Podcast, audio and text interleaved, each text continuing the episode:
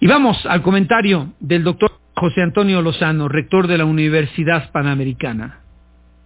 Oscar Mario, muy buenos días a ti y a todo el auditorio que nos escucha. Vivimos un momento en la historia de creciente complejidad. Nunca como ahora había sido tan difícil comprender la realidad.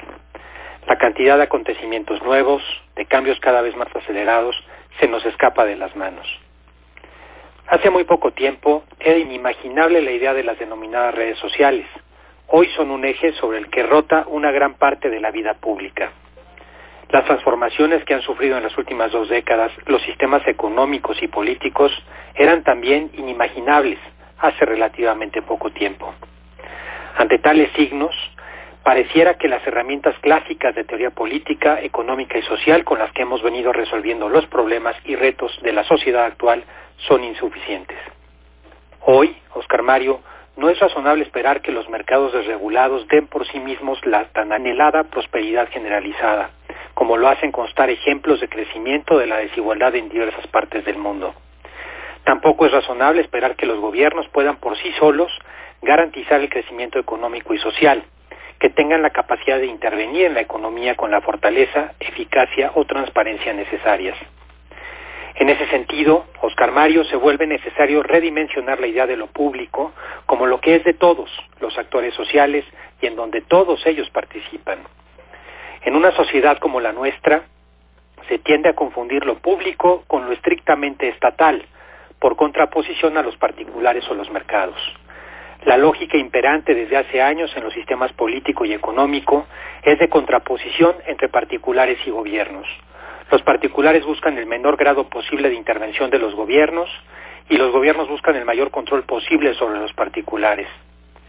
La contraposición, Oscar Mario, absorbe la energía que debería enfocarse al bien común entre los actores que forman el conjunto de la sociedad. A largo plazo, la contraposición se vuelve un juego de suma cero.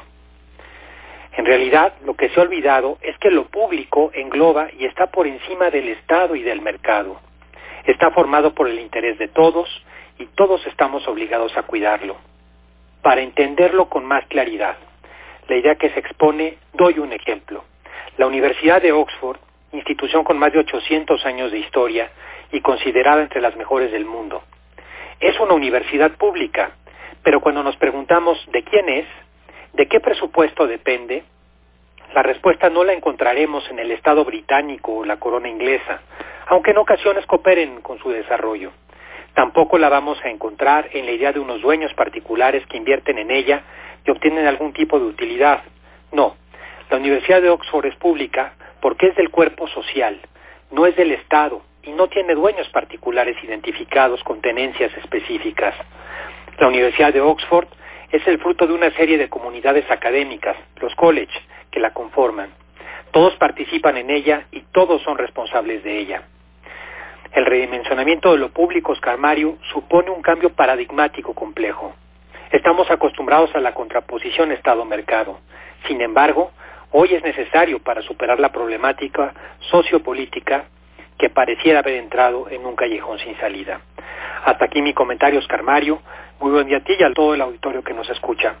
Pueden encontrarme en mis redes de LinkedIn como José Antonio Lozano Díez o en Twitter como arroba José A. Lozano Díez. Gracias siempre por interesarse en lo que aquí se dice. En los tiempos de la radio con Oscar Mario Beteta. Para cualquier comentario y opinión.